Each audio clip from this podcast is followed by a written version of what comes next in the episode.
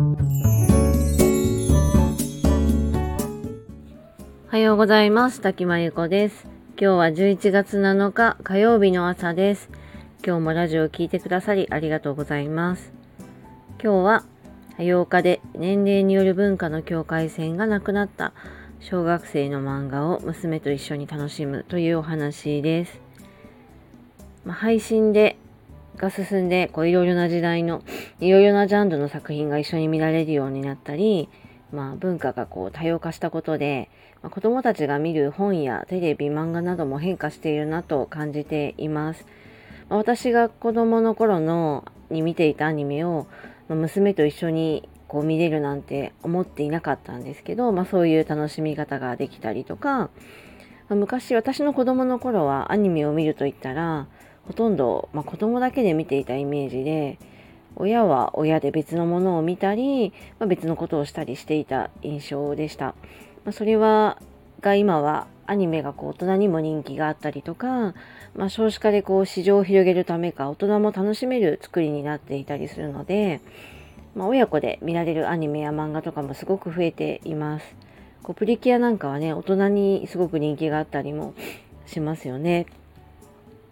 で私も子供と一緒に楽しめるアニメは結構一緒に見ていて、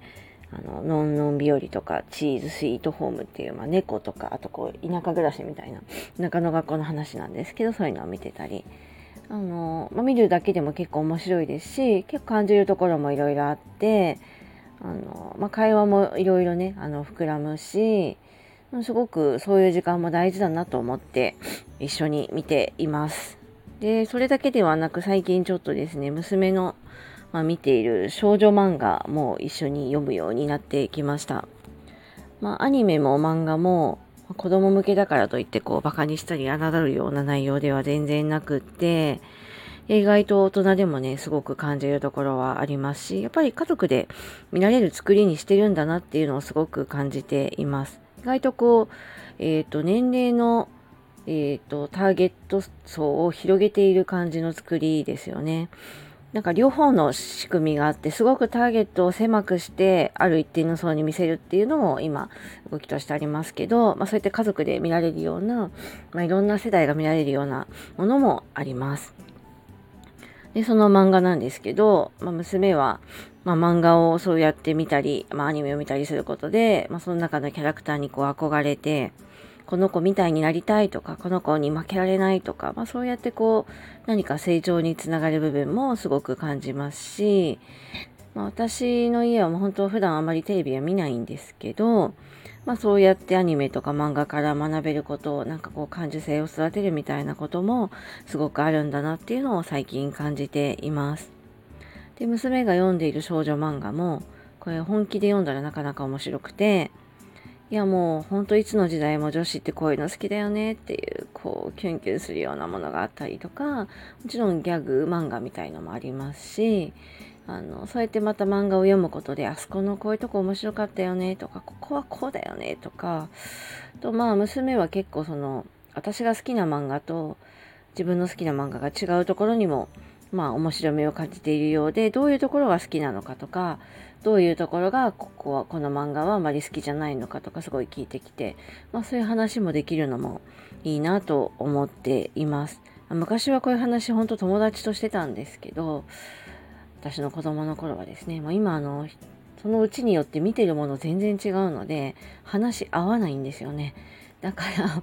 まどうしても親になっちゃって本当はまあ友達と話した方がより楽しいのかもしれませんが、まあ、でもそれぞれあの見てるものが結構違っててあと性別も関係なくなってたりして すいません今の時代の面白いところでもあるかなと思ったりしています。でもともとこうまあ学習系の漫画はたくさん読んでいたんですけど、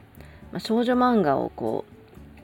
読みたいためにこう頑張って宿題を終わらせるとか、もうとにかくそれが読みたいみたいな気持ちも私も理解はしているので、まあ、うまくね、子育ての中であの取り入れて、まあ、あと、なんかこう、まだうちの子には早いんじゃないかみたいな内容とかも思われたりするかもしれないんですけど、まあなんか、すごく攻撃的な内容とかじゃなければ、子供にこう見せないことのデメリットもすごくあると思っていて、まあ、そんな刺激的ななんかショック受けるような内容じゃなければ私は結構何でも話したり見せたりはしています。あのちょっとこう気にしいで弱い部分も私の娘あるので、まあ、逆に触れさせることも大事かなと思ったりしています。ということで今日は多様化で年齢による文化の境界線がなくなった小学生の漫画を娘と一緒に楽しむというお話です。えー、こちらの方、ノートの方に詳しく書いていますので、よかったら読んでください。それではこの辺りで失礼します。滝真由子でした。